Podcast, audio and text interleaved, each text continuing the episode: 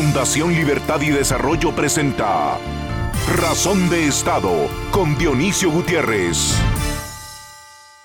Nuestro planeta es parte de un sistema al que le dicen solar, que a su vez forma parte de una galaxia a la que bautizaron con el nombre de Vía Láctea, porque presenta unas manchas blancas, vaya usted a saber. Pues este planeta, el que llamamos Tierra, aunque el 70% está cubierto de agua, nos está dando una serie de avisos y sustos a los que debemos poner atención y unas palizas de pronóstico reservado. Es posible que nuestro planeta esté reaccionando así, en parte por los maltratos que le damos. A lo mejor es un tema de ciclos y tocará pasar por ahí. Algunos dicen que estamos iniciando un cambio de era, como otros que ya pasó la Tierra hace millones de años. De repente es un poco de cada una de las opciones anteriores y otras más. Independientemente de las razones, aunque importan, y más las causas, la realidad es que nuestro planeta, nuestra casa en el universo, el lugar donde vivimos, está dando señales de protesta, cambio y agotamiento. Las temperaturas en algunas geografías empiezan a ser peligrosas para la vida humana. Países enteros empiezan a quedar bajo de agua. Ríos importantes se secan en unas geografías y se desbordan en otras. Los glaciares se derriten. La fuerza de los huracanes aumenta. Millones de hectáreas de bosques se queman en incendios. Gran cantidad de cosechas se arruinan por falta o por exceso de agua. Tampoco ayudan el manejo de la basura, la forma en que contaminamos mares, lagos y ríos, el poco respeto que tenemos por nuestros bosques y la forma en que consumimos o desperdiciamos hasta liquidar o agotar los recursos. Se extinguieron más de 200 especies en el último siglo y según los científicos, en los próximos años podrían desaparecer el oso polar, el oso panda, el elefante, la ballena, el chimpancé y otros, cuando en todo caso los que debieran desaparecer son quienes roban esperanza, futuro y libertad a la gente. Estos son datos y realidades, no ataques de mal agüero o pesimismo. Uno de los absurdos de los tiempos que vivimos es que en medio de los impactos y dolores que nos están dando el clima y la naturaleza, resulta que la discusión es ideológica y los alegatos responden a agendas políticas. Es cierto que hay intereses económicos y grandes. También es cierto que la ecuación económica necesita equilibrio y es aquí donde gobiernos de estadistas y técnicos deben conciliar los intereses políticos que son de corto plazo, el desarrollo económico, que solo puede ser de largo alcance por su diseño y por el costo de ejecución, y el bienestar inteligente y estratégico de largo plazo de los pueblos. Lo que debemos definir con claridad es si el planeta está fuera de control y en peligro por su clima y reconocer con honestidad y determinación que sin planeta habitable no hay economía que valga. Uno se pregunta con frecuencia cómo es posible que siendo el ser humano una criatura tan maravillosa e inteligente, hayan tantos que hacen tantas tonterías, destruyen con tanta facilidad, corrompen con tanto descaro y dicen tanta estupidez. Al final, si nuestro planeta está dispuesto a darnos posada un tiempo más, dependerá de su generosidad, de la suerte y de la capacidad que tengamos para contener lo que parece inevitable. Si en un futuro próximo, y porque no nos queda otra, de sistema solar debemos navegar al resto de la Vía Láctea y encontrarnos otro planeta que sea habitable y con recursos suficientes, podríamos intentar emigrar en naves espaciales como lo hacen hoy a pie hombres, mujeres y niños hacia el mundo libre y desarrollado. Lo que habrá que preguntar es si a la especie humana nos aceptan en ese otro lugar de la galaxia. A continuación, el documental En Razón de Estado. En los últimos años se han incrementado las sequías intensas y prolongadas, las olas de calor mortales, los huracanes devastadores y otros eventos extremos que están provocando pérdidas humanas irreparables y cuantiosos daños materiales. El cambio climático es uno de los principales desafíos para la humanidad y se deben diseñar las mejores estrategias para enfrentarlo. En primer lugar, se deben reducir las emisiones de CO2 a niveles razonables. De no hacerlo, los expertos advierten que la temperatura promedio global podría incrementarse hasta 1.5 grados centígrados respecto de los niveles preindustriales, lo que agravaría los climas extremos. Sin embargo, hay que guardar un sano equilibrio. Es imposible que la humanidad renuncie por completo a los combustibles fósiles o a la energía nuclear, como algunos pretenden. Los países occidentales han aprendido esta dura lección en el actual conflicto de Ucrania, que ha provocado la peor crisis energética desde los años 70 por haber desmantelado sus plantas de energía nuclear o no haber hecho suficientes inversiones en nuevos pozos de petróleo. Es fundamental que el cambio climático no se convierta en un arma ideológica para atacar el capitalismo, como lo hacen algunos ambientalistas extremos, que quisieran llevar a la humanidad a la era preindustrial, cuando la humanidad tenía estándares de vida mucho más bajos que hoy en día. El principal aliado contra el cambio climático es la tecnología. Se debe impulsar el desarrollo de energías limpias, pero sin pretender prohibir por completo las energías fósiles. La transición de un modelo a otro debe ser natural e impulsado por las fuerzas del mercado. Para ello, se requiere la colaboración estrecha de los gobiernos y el sector privado. Además, se deben hacer esfuerzos por desarrollar ciudades más sustentables que promuevan la conectividad con bicicletas y el uso de transporte público. Los países nórdicos son líderes mundiales en esta área.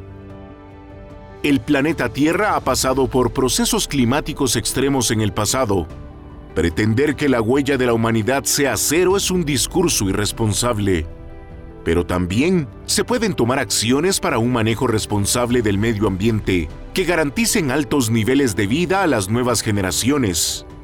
Lo importante es guardar un equilibrio entre el desarrollo económico y el cuidado del medio ambiente. A continuación, una entrevista exclusiva en Razón de Estado. Este planeta al que llamamos Tierra, la casa de todos, está protestando con sus tormentas, calores, inundaciones y otros fenómenos a causa del aire contaminado, la destrucción de sus bosques, por la basura que tiramos y en general por el poco cuidado que le damos.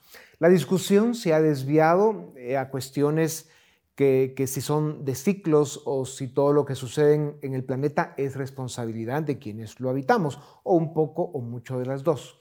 Para hablar sobre el apremiante tema del clima y el impacto que está teniendo sin duda alguna en la vida en el planeta y sus ecosistemas, tengo el gusto de presentarles a Luis Ignacio Gómez, licenciado en bioquímica con posgrado en bioquímica y biología molecular de una de las grandes escuelas alemanas Alemania, que es donde él está desde 1980 y algo, ya nos contará. Es fundador y presidente ejecutivo de Indago, una empresa de diagnóstico basada en Alemania, y ha sido consultor de importantes empresas del mundo desarrollado. Luis Ignacio, bienvenido a Razón de Estado. En la discusión del cambio climático encontramos varias posiciones. Una es el alarmismo extremo, que plantea que el mundo se volverá inhóspito e inhabitable en un mediano plazo. Otra de las posiciones plantea la necesidad de tomar medidas para mitigar los efectos del cambio climático. Y hay otra escéptica que niega los efectos devastadores del cambio climático. ¿Cuál es tu posición? Pues me vas a colocar en el medio.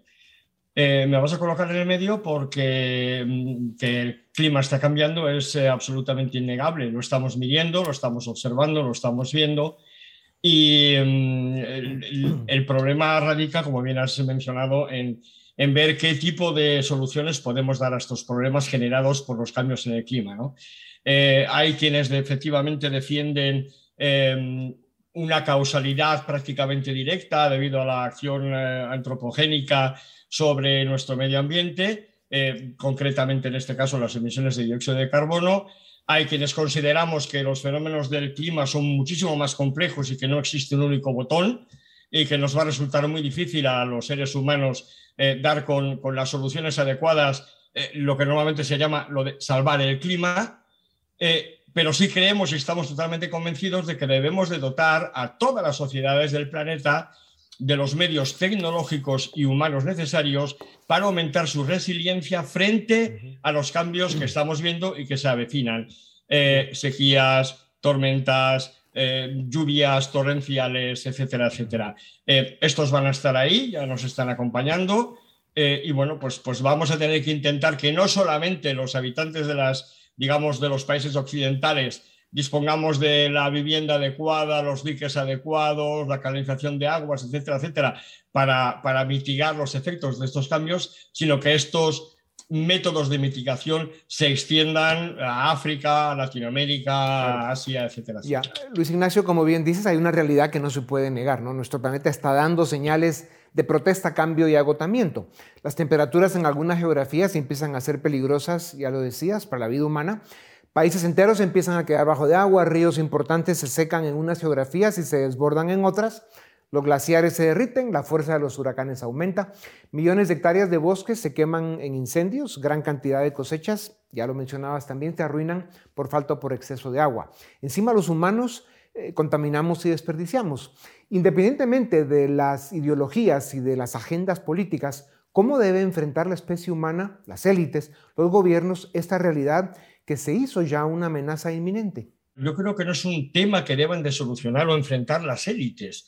Creo que es un tema que debemos enfrentar y solucionar todos, nosotros. Em, no vamos a mezclar cosas. Una cosa es el tema de la contaminación, la basura, que es un tema muy importante, pero que no tiene relación directa con el cambio climático, y otra es el tema del cambio climático. ¿no? Yo creo que debemos de tomar conciencia, todos, de que la exposición a los cambios del clima, eh, afecta en mayor medida a aquellas culturas, aquellas civilizaciones, aquellas naciones en vías de desarrollo o incluso en una, en una situación económica de subsistencia. Eh, los occidentales no tenemos tantos problemas como pueda tener, por ejemplo, un pueblecito en, Guatemala, viene una riada, se los lleva a todos y hay 40 muertos. ¿no? Em, debemos de tomar conciencia de que estas personas, estos núcleos sociales necesitan herramientas tecnológicas y herramientas eh, políticas también para protegerse eh, de, los efectos negativos de estos cambios del clima a los que estamos asistiendo. ¿no? Eh, las élites políticas que pueden hacer, las élites políticas pueden fomentar el desarrollo, la investigación y la implementación de estas nuevas tecnologías.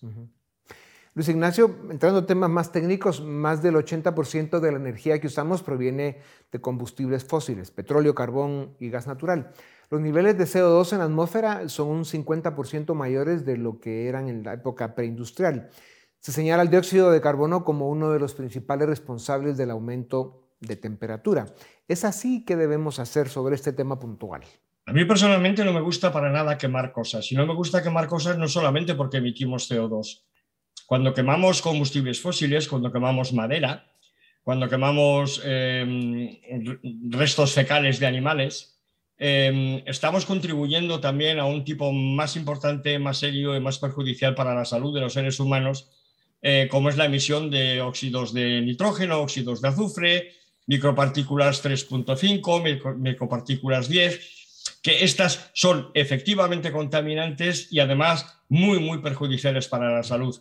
Em, son sustancias que están directamente asociadas a enfermedades respiratorias, a enfermedades, defectos en el desarrollo de los niños pequeños, eh, problemas crónicos en el sistema digestivo, etcétera, etcétera. Creo que esa es la razón más importante para mí eh, por la que debemos de decir, bueno, pues aquí tenemos que hacer algo, tenemos que empezar a dejar de quemar cosas y empezar a pensar en otro tipo de obtención de energía y de movilidad. ¿no? Eh, Luis Ignacio, el profesor danés eh, eh Lomborg y otros argumentan que cuesta mucho dinero reducir las emisiones de efecto invernadero y que quienes más sufren son los más pobres.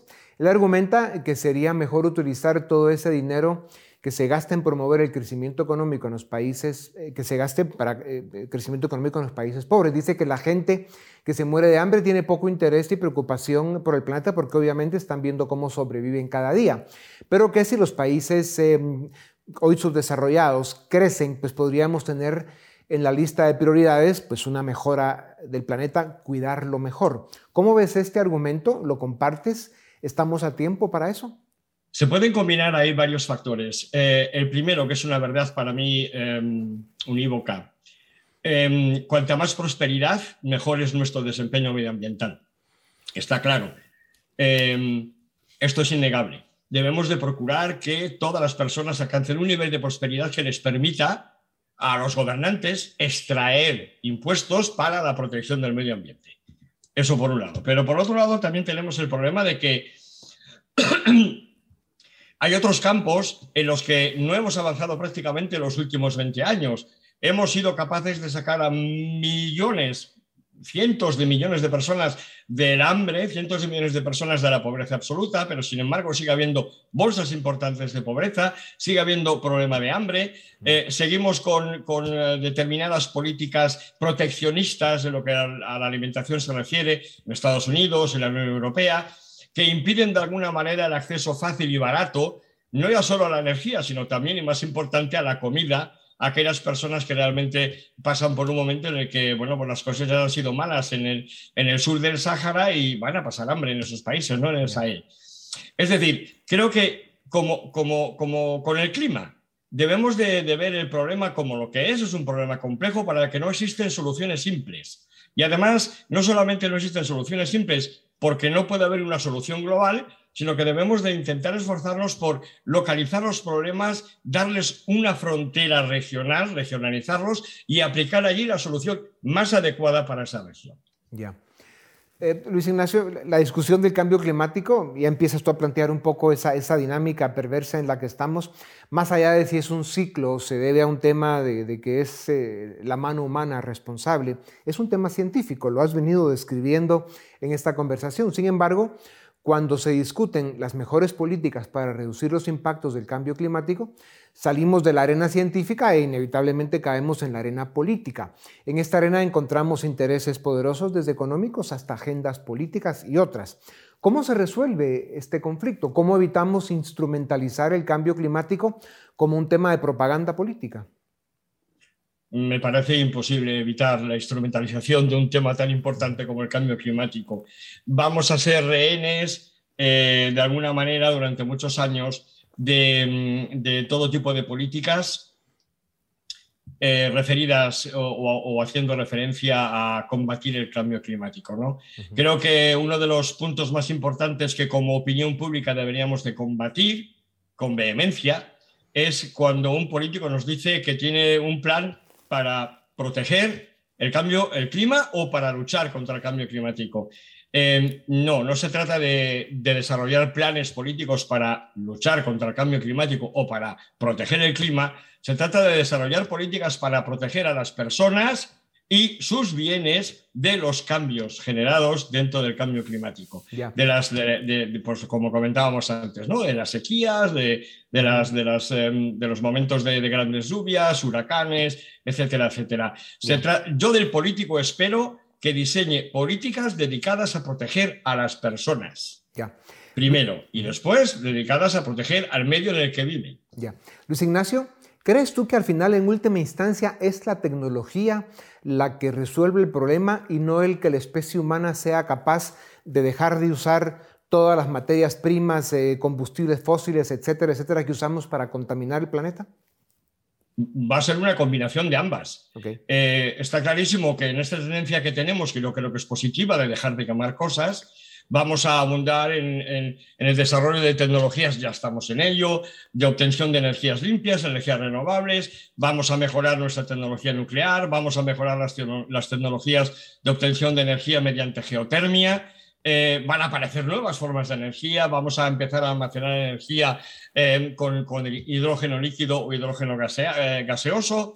esto todo está en marcha, esto ya no hay quien lo pare porque además es económicamente racional. Claro. Eh, pero al mismo tiempo, lógicamente, tenemos que pensar en, otro, tipo de, otro tipo de medidas, como pueda ser, eh, por ejemplo, imaginémonos que efectivamente dentro de 300 o 400 años se derrite todo el hielo que hay encima de Groenlandia. Bueno, pues efectivamente, si esto llegara a darse, va a subir el nivel del mar, pues no sé, 4, 5, 6, 15 metros, no lo sabe nadie hoy en día, ¿no? Eh, bueno, pues tenemos un país como Holanda que vive 6 metros bajo el nivel del mar y no ha pasado nada siguen creciendo. ¿Por qué? Bueno, pues porque tienen un sistema de diques, eso es tecnología. Eso es, eso es mitigación de los efectos del cambio claro. Claro, recientemente lanzaron un cohete al espacio a estrellarlo con un meteorito porque querían hacer pruebas de que si en un momento dado viene un meteorito directo a la Tierra, pues vayan con un cohete y le pegan una hostia y lo rompen, ¿no? Ojalá hayan tenido pulso con este, no sé en qué terminó el tema, pero en todo caso al menos que no lo desvíen para acá, ¿no? Ya suficientes problemas tenemos. Luis Ignacio, em, muchos grupos y personas abordan el asunto climático con sesgo anticapitalista. ¿A qué atribuyes esto? ¿Qué tenemos que hacer para eh, reconducir el debate por una senda científica, racional, práctica, equilibrada y efectiva? Bueno, digamos que en las sociedades occidentales o en las sociedades más desarrolladas, el socialismo o el comunismo han perdido buena parte de su, de su base, de, lo que era la esencia de la base del movimiento socialista comunista. ¿no? Em, a todos los que vivimos en Alemania nos va muy bien, la verdad se ha dicho, no podemos quejarnos. Si nos comparamos con las personas que vienen desde Mali, nos va maravillosamente bien. Entonces, el argumento de la lucha de clases, el argumento de la, pobreza, es un argumento que en la mayor parte del mundo hoy ya no sirve, con lo cual la izquierda ha encontrado en los temas medioambientales y en los temas de cambio climático una buena argumentación para seguir consiguiendo adeptos y para seguir desarrollando políticas que al final, si nos fijamos, eh, no van encaminadas ni a, luchar contra el cambio climático ni a proteger el clima, sino que son medidas fundamentalmente socialistas y de redistribución. Lo que tenemos que hacer quienes, quienes creemos en el libre mercado es precisamente recoger ese, ese trapo eh, que nos están echando, esa bandera, y decir, no, no, no, un momento. Nosotros, desde el libre mercado y desde el intercambio libre entre personas, somos capaces de desarrollar y diseñar eh, estrategias de prosperidad que nos permitan proteger el medio ambiente mejor todavía. Claro. Y esa es, la, esa es la actitud que debemos de tomar. Claro. ¿no? Y efectivamente, yo puedo afirmar ahora en público, si me lo permites, la mejor forma de proteger el medio ambiente es la prosperidad económica, el crecimiento económico. Claro. No, esa excusa de los que no quieren trabajar ni hacer nada que usan como uno de sus temas el clima para simplemente buscar eso, ¿no? Redistribuir y que todo caiga del cielo, pues bueno, eh, sin duda alguna encontrarán la realidad más temprano que tarde. Luis Ignacio, hay otros ingredientes, regresando un poco a los temas técnicos, además de la emisión de gases de efecto invernadero eh, por quema de combustibles fósiles, está la deforestación, la expansión descontrolada de la ganadería, por ejemplo, son elementos importantes. ¿Qué nos dices de esto? Pues es un factor muy importante que muchas veces se olvida, eh, se olvida los, los, alarmistas del cambio climático, ¿no? De él. Los cambios en el uso del suelo eh, provocan a nivel local, regional, eh, cambios importantes, tanto en el régimen pluviométrico como en el régimen de vientos, etcétera, etcétera. No podemos perderlos de vista. Em, los árboles, vamos a ver, hay que partir de la base de que el dióxido de carbono, el carbono, el carbono es la base en la, que se fundamenta la vida biológica en el planeta Tierra. Y el dióxido de carbono es el alimento fundamental de las plantas. Eh, lógicamente, si lo que queremos, vamos a suponer que ahora nos proponemos todo, nos ponemos de acuerdo, queremos retirar dióxido de carbono de la atmósfera. Bueno, pues la mejor forma y la más rápida es plantar árboles. O sea, todo lo contrario de quemarlos y todo lo contrario de, cortarlos. En cuanto a la ganadería, considero que todo el mundo tiene que tener derecho, tiene derecho a acceder a carne eh, barata, de calidad, higiénicamente bien tratada y en abundancia. Eh, esto de comer carne solo los lunes, eh, a lo mejor está bien desde un punto de vista teórico, pero si a alguien le apetece comerse un filete un miércoles, debe de poder hacerlo también. Em, ¿Qué ocurre? Que a lo mejor determinadas explotaciones ganaderas no son tales y son utilizadas como tapadera de otro tipo de actividades económicas, vamos a decir ahora, eh, más, más dudosas, de más dudosa catadura moral. ¿no? Em, esto también hay que tenerlo en cuenta, sobre todo estoy pensando en Latinoamérica, en Hispanoamérica. ¿no? En, Europa, bueno, pues en Europa se está limitando ya de, facto a través de las leyes de, mejora del cuidado animal, de protección de los animales, etcétera, etcétera, de forma que, bueno, pues las grandes explotaciones ganaderas ya no son tan grandes, sin embargo se sigue produciendo una excelente carne y de calidad ya. Luis Ignacio, em, y hablando de animales, y, te pido en los tres minutos que nos quedan, que por lo menos eh, con un par de telegramas en cada respuesta nos des tu opinión, porque queríamos planteártelos, eh, dada la oportunidad que tenemos de tenerte con nosotros. Hablando de animales, como digo, la estadística nos indica que se extinguieron más de 200 especies en el último siglo, y según los científicos, los próximos años eh, podrían desaparecer el oso polar, el oso panda, el elefante, la ballena, el chimpancé, que van a ser los niños y otras. Independientemente de las causas que importan y se deben manejar, ¿a qué tipo de mundo nos estamos desplazando? Bueno, los ecosistemas eh, se caracterizan por no tener una foto fija. Es decir, claro, evidentemente es muy romántico cuando pensamos en que nos gusta ver a los leones en África, ¿no? Pero a lo mejor dentro de 1200 años, en lugar de leones, son otros animales que ahora no conocemos y que la evolución ha colocado justamente allí, en ese nicho en el que ahora mismo viven los, los, leones. La naturaleza no es un sistema estático, no estamos hablando de una foto fija, los nichos ecológicos son perfectamente dinámicos y de lo que se trata es de mantener la biodiversidad para que se pueda mantener a niveles lo más alto posibles esa dinamicidad. Claro. Em, eh, me comentabas, perdona, 200 especies en los últimos 100 años. Ya, pero es que hemos descubierto en los últimos 15 más de 50.000 nuevas especies. De eso no habla nadie. Ya, tienes razón. Claro, ideal sería que los bichos que fueran desapareciendo, que normalmente son de dos patas, que, que son los que hacen tanto daño al mundo, ¿no?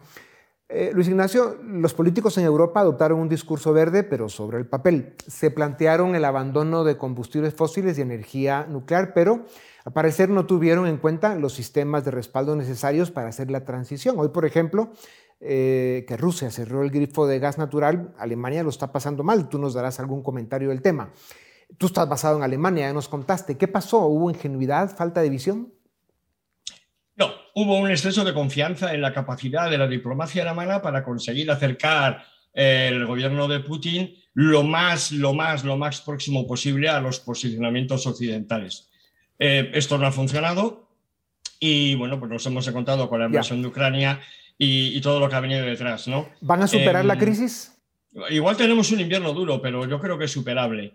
Yo creo que es superable, ¿por qué? Porque eh, bueno, mm, el único, o sea, Rusia no es el único eh, productor de gas, eh, por un lado, y por otro lado hay alternativas. Lo que yo lamento es que después de 20 años de promoción de la energía eólica y solar en este país, no se hubiera promocionado al mismo tiempo, de manera mucho más contundente, Em, sistemas de respaldo, sistemas de almacenado de energía, ¿no? Porque hoy, si esto hubiera sido así, hoy estaríamos hablando de una manera mucho más relajada de la cuestión. Y más eh, tomando en cuenta que Alemania tiene los recursos para haberlo hecho. Luis Ignacio, en el minuto y medio que nos quedan, se habla de que los aumentos de temperatura Además de comprometer la vida en algunas geografías, traerán consecuencias en la producción de alimentos. Se afirma que los altos niveles de CO2 afectarán los rendimientos de las cosechas.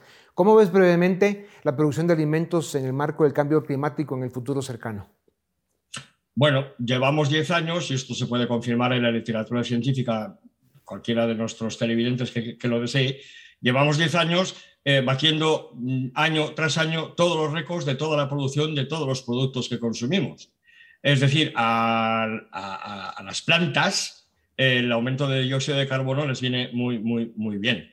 Eh, crecen más y crecen mejor.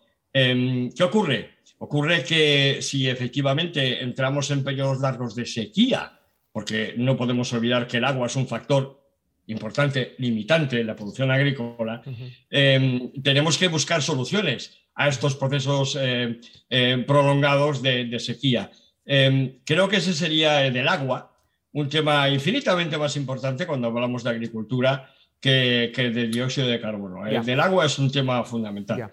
Luis Ignacio, al principio dijiste que te sitúas en un término medio, ¿no? Ni, estás, obviamente no eres un negacionista, ni, estás, por supuesto, en el otro extremo de que hay que parar de vivir para no seguir contaminando.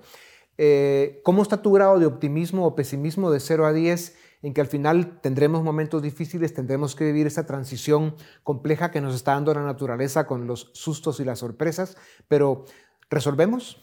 Yo soy optimista.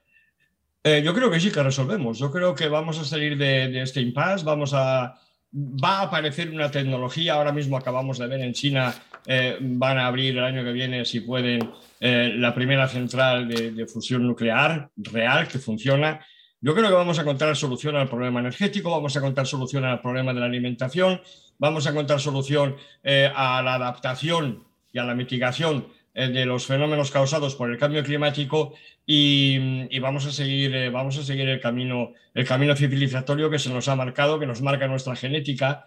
Em, a lo mejor no en este planeta o no solo en este planeta, yo creo que el siguiente paso de la humanidad está fuera del planeta. Hombre, ojalá nos acepten por allá.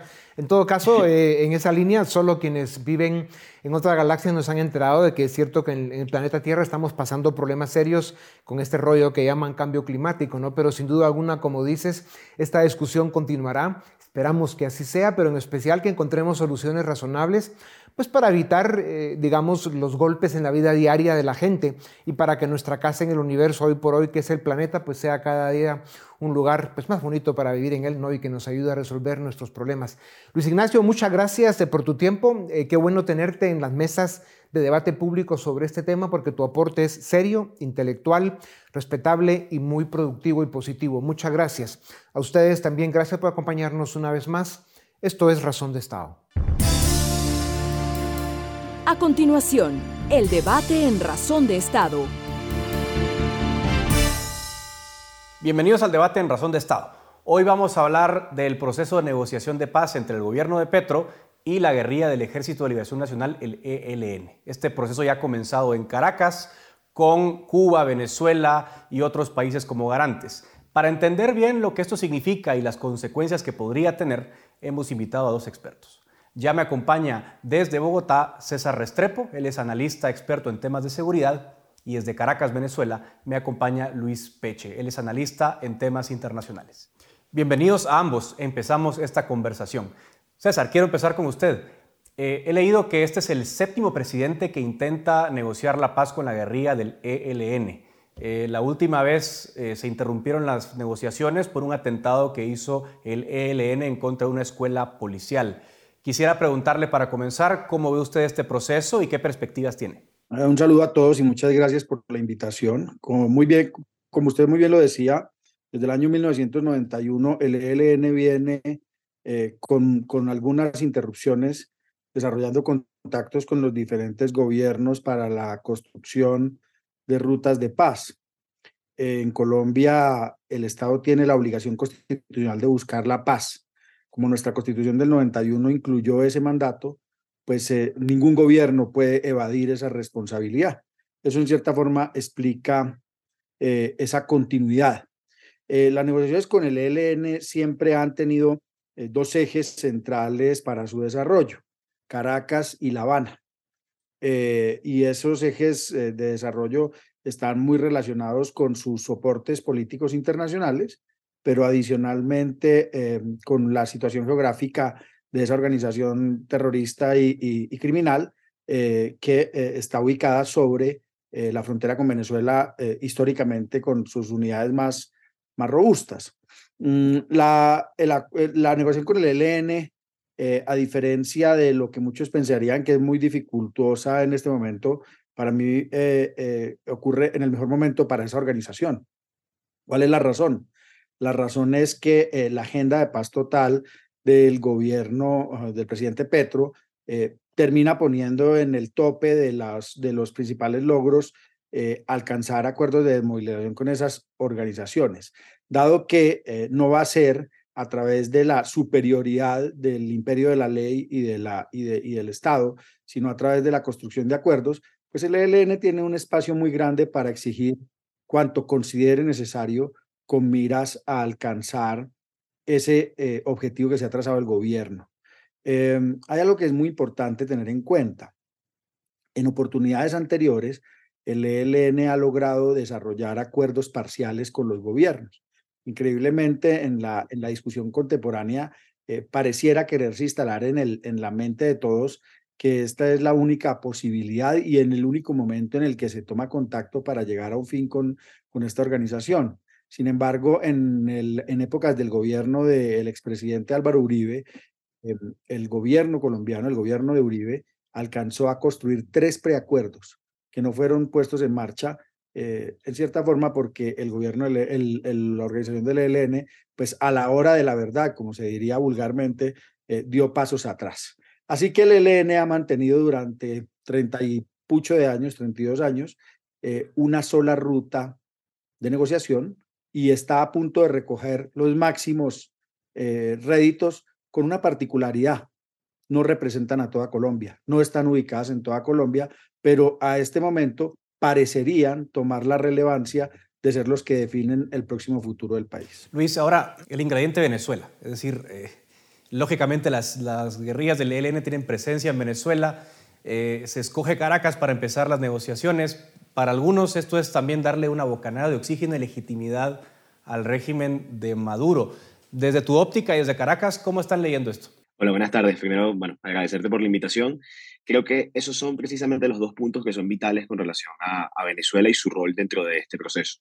El primero tiene que ver con la presencia que ha venido eh, ganando y obteniendo el ELN dentro del territorio venezolano. En la medida en la que el presidente Duque, la anterior administración de gobierno en Colombia, eh, fue, digamos, con una política mucho más beligerante y mucho más frontal en contra de los grupos irregulares en suelo colombiano, pues estos grupos decidieron, o incluso con la, digamos, con la permisividad un poco de la administración venezolana, ir tomando territorio. Un informe que salió publicado a principios de este año por una ONG venezolana denominada Fundaredes, eh, mostró que el ELN tiene presencia en 10 de los 23 estados de Venezuela. Eso es, bueno, prácticamente la mitad del territorio. Eh, eso significa que han ganado muchísima presencia y control, eh, digamos, para ejercer sus actividades, sus operaciones dentro del territorio venezolano. Y por ende, bueno, evidentemente Venezuela es un actor clave para cualquier posibilidad de eh, llegar a un acuerdo con esta organización. Entonces, en ese sentido, evidentemente Venezuela tiene un rol que es muy importante y desde lo pragmático para poder, digamos, llegar a cualquier término, a cualquier buen término esta negociación. Y en segundo lugar, lo otro que comentas, bueno, para, para el régimen de Maduro, para la administración de Maduro, era de vital importancia no solo la llegada de Gustavo Petro al poder, sino la presencia internacional y regional que esta llegada le podía significar a, a su gobierno, a su administración. Eh, básicamente porque, bueno, venimos de cuatro años de una escalada muy fuerte a nivel no solo nacional, sino internacional en cuanto a la presión diplomática en contra de Maduro y, eh, digamos, el centro o el eje o uno de los principales aliados que, con los que contaban las fuerzas democráticas o las fuerzas con las que, digamos, eh, adversaban a la administración de Maduro era el gobierno colombiano. Ese cambio de ideológico y político que se dio en en Colombia, pues le suma a Maduro un aliado que no solamente está sirviéndole a nivel, eh, digamos, operativo y, político, sino que también está devolviéndole legitimidad a nivel internacional y qué mejor forma de devolverle esa legitimidad que haciéndolo garante en un proceso de paz en el cual hay otros actores involucrados, en el cual la Unión Europea ha participado, en el cual Cuba ha estado eh, involucrado. Y bueno, eso es básicamente devolverle esa legitimidad que había estado cuestionada en los últimos años con eh, toda la política que estuvo alrededor de la presidencia eh, interina de Juan Guaidó y eh, esa disputa por el poder eh, central en Venezuela. César, ¿cómo ve usted a los actores que se han incluido en esta mesa de negociación? Sé que la misión de verificación de la ONU forma parte naturalmente, la Iglesia Católica, Venezuela, Cuba, que ya los mencionó, pero a lo interno también he visto que, ha hecho un intento Petro de traer a la mesa al representante del sector ganadero, ¿verdad? Eh, ¿Ha logrado, cree usted, Petro, de alguna forma traer a todos los sectores o, parece una negociación a la que le falta algún balance? Eh, sin duda alguna, el intento de involucrar sectores de la producción es una forma de mandar un mensaje de que este proceso incluya a todos los colombianos. No está solo el representante del gremio de los ganaderos, sino también el de los pequeños, la, la, presidenta de los, de los pequeños industriales, y dos ex miembros de las fuerzas militares, dos miembros de la fuerza militar retirados, un contraalmirante y un coronel del ejército. Em, sin embargo, ah, bueno, y la, y la otra parte de la, de la eh, comisión son representantes de las etnias afro, eh, indígenas, eh, de mujeres, de víctimas de niños y niñas, eh, y claro, cuando uno mira la conformación de la comisión, pues a primera vista pareciera ser eh, incluyente y diversa. Eh, sin embargo, creo que hay una trampa y hay una trampa en términos de quiénes son los directamente relacionados con la violencia, el crimen y el terrorismo ejercido por esa organización. Y el ELN, a diferencia de las FARC, es una organización con unos anclajes territoriales mucho más determinados. Es decir, la población que es víctima de la, del ELN en el departamento de Arauca, fronterizo con Venezuela, o en el departamento del Chocó, en la costa pacífica, o el departamento de Nariño, eh, tienen características particulares eh, y tienen eh, dolores muy diferentes. Y adicionalmente, hay unas comunidades donde esas organizaciones fueron extirpadas a lo largo de los últimos 20 años, pero donde causaron mucho daño. Y para, para hacer un ejemplo, es la zona de Antioquia, una zona donde uno de los que está sentado hoy en día en esa comisión explotó un gasoducto e incineró más de 70 personas en una población. Así que em, el esfuerzo es, es claramente un mensaje de inclusión, pero creo que eso no representa al país. Y una vez más, es muy importante señalarlo, eh, em, cuando uno mira esas conformaciones de esas comisiones, eh, se ve que las víctimas, que son los ciudadanos comunes y corrientes, que no tienen representantes, pues en última son lo menos importante a la hora de una negociación. Obviamente desde la política exterior para Venezuela, eh, para el régimen de Maduro esto ha sido importante. ¿Para la política interna eh, gana algo Maduro con esta proyección internacional o crees que no hay mayor relevancia a lo interno de Venezuela? Hay un cuestionamiento que, que es clave con relación a, a, todo este rol de Maduro que también se, se propuso como mediador ante las disidencias de la FARC, por poner un ejemplo, eh, y es que, bueno, básicamente el chavismo o, Maduro está buscando ganar un rol de mediación internacional cuando tiene una crisis política que todavía existe dentro del país. Porque hoy a la fecha hay más de 250 presos políticos todavía en, en Venezuela, eh, hay reclamos latentes de, por parte de los partidos políticos eh, tradicionales de Venezuela de habilitar candidatos, porque existen cientos de políticos que no pueden, por ejemplo, postularse a una presidencia de la República si hoy hubiesen elecciones.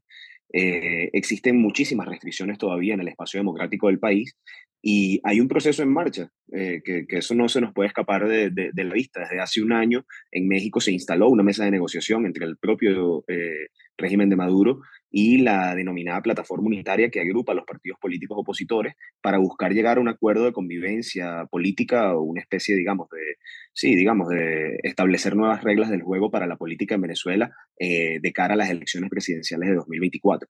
Entonces, bueno, evidentemente es un contrasentido que un proceso que ya lleva un año, eh, aproximadamente nueve meses detenido, eh, sin tener mayores avances que se le puedan dar a la sociedad venezolana, pues digamos, un contrasentido que este proceso esté completamente paralizado, mientras que en paralelo, pues Maduro se ofrece a cualquier proceso de negociación que esté en marcha, ¿no?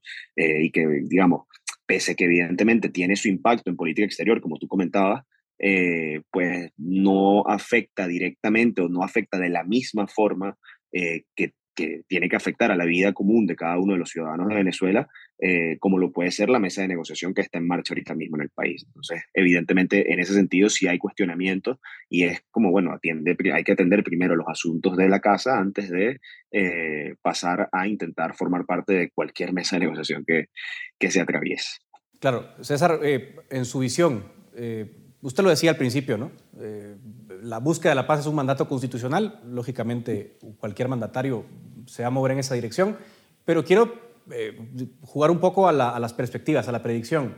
¿Hay en realidad una visión optimista de esta negociación o parece ser un episodio más de esa serie ininterrumpida de fracasos de paz con el ELN? Depende de qué orilla se pare uno a mirar el problema. Eh, si yo fuera el ELN, sería muy optimista no solo en el resultado, eh, no, solo en el final del proceso, sino en el resultado que voy a obtener. Entre otras cosas, porque dos de los criterios que se ha interpuesto el gobierno como mecanismos de negociación es que lo que se vaya pactando se va ejecutando. Eh, eh, y, el ELN durante los 30 años últimos ha basado sus exigencias de negociación en una figura que ellos denominan la Asamblea Nacional, que son eh, mm, espacios de participación de las comunidades donde ellos tienen influencia para ah, discutir temas que incluso superan eh, los asuntos que, que, afectan directamente a esas comunidades. Para poner un ejemplo, eh, la nacionalización de la explotación de recursos naturales. Si ese es el criterio, es que vamos implementando lo que vamos pidiendo, pues, y, y el gobierno nacional lo cumple para obtener el objetivo que se ha trazado, pues podríamos estar eh, asistiendo a que el ELN gobierna sin haber sido elegido y sin haber vuelto a la legalidad. Luego, para el ELN las perspectivas son bastante interesantes, eh, que no son para los ciudadanos colombianos. Y en el caso de los ciudadanos colombianos, entonces en esto sí quiero ser muy serio, muy preciso en señalar que eh, pensar que alguno de colombiano no quiere que este, que este país esté en paz, que no haya crimen ni violencia, es, pues es, es, incomprensible. Todos lo queremos. Nadie quisiera estar hablando de esos asuntos. Sin embargo, eh, lo que hemos visto durante los últimos 30 años es que de cada proceso de paz, vuelve un ciclo de reciclaje, de violencias y de crimen, que cada vez más se deteriora. Digamos que hace 30 años la discusión sobre la rebelión política tenía mucho más peso y mucha más vigencia que lo que puede tener hoy. Aunque se conserve, el crimen y la violencia tienen más impacto. ¿Por qué digo esto? Porque lo que ha demostrado es que los procesos de paz no solucionan es, eh, eh, los ciclos de crimen y violencia aumentados en Colombia y más bien lo que nunca hemos intentado es la aplicación de la ley y el imperio de la ley. Eh, por tal razón, terminado lo que termine siendo la paz total, eh, vendrá otro gobierno con nuevos procesos de paz, con nuevos actores, pero la violencia y el crimen no serán resueltos. Me queda muy poco tiempo, Luis, pero quisiera preguntarte eh, en qué afectaría al venezolano promedio, que quiere la democracia para Venezuela, si esto tuviera éxito, hipotéticamente. ¿Habría algún cambio sustancial considerando que el ELN tiene esos vasos comunicantes con el régimen o no cambiaría nada para ustedes? Digamos, el contexto geopolítico eh, ya, para, ya para Maduro y para el chavismo es bastante favorable en este momento. Y creo que el, el impacto de este proceso, más allá de términos organizacionales para el, para el funcionamiento del ELN dentro de Venezuela, creo que te comentaba previamente, más allá de eso, eh, creo que en el impacto de la vida diaria del venezolano no, no va a generar muchos cambios. Ahorita mismo el, chavismo en Venezuela eh, bastante cómoda, por decirlo de alguna forma, en el sentido de que atropelló a su posición política, eh, teniendo, como te comentaba, más de 200 pesos políticos en este momento. Eh, a nivel internacional tiene un contexto muchísimo más favorable con la llegada de dos aliados en sus dos fronteras principales, que es la, llegada de Gustavo Petro y de Lula da Silva en Colombia y Brasil respectivamente. Así que, bueno, la verdad es que evidentemente estamos ante un, un, panorama que es muy favorable para, para el chavismo aquí en Venezuela eh, y ante el cual, digamos, hay, el, el, impacto de este proceso del ELN pues no genera demasiados cambios dentro de su dinámica eh, actual. Bien, muchas gracias a César Restrepo desde Bogotá y a Luis Peche desde Caracas por ayudarnos a entender mejor lo que está pasando y lo que, lo que implica este proceso de negociación entre el gobierno de Colombia y la, el ejército de la guerrilla de las ELN. Hasta acá llega el debate en Razón de Estado. Nos vemos en una próxima oportunidad. Razón de Estado con Dionisio Gutiérrez es una producción de Fundación Libertad y Desarrollo.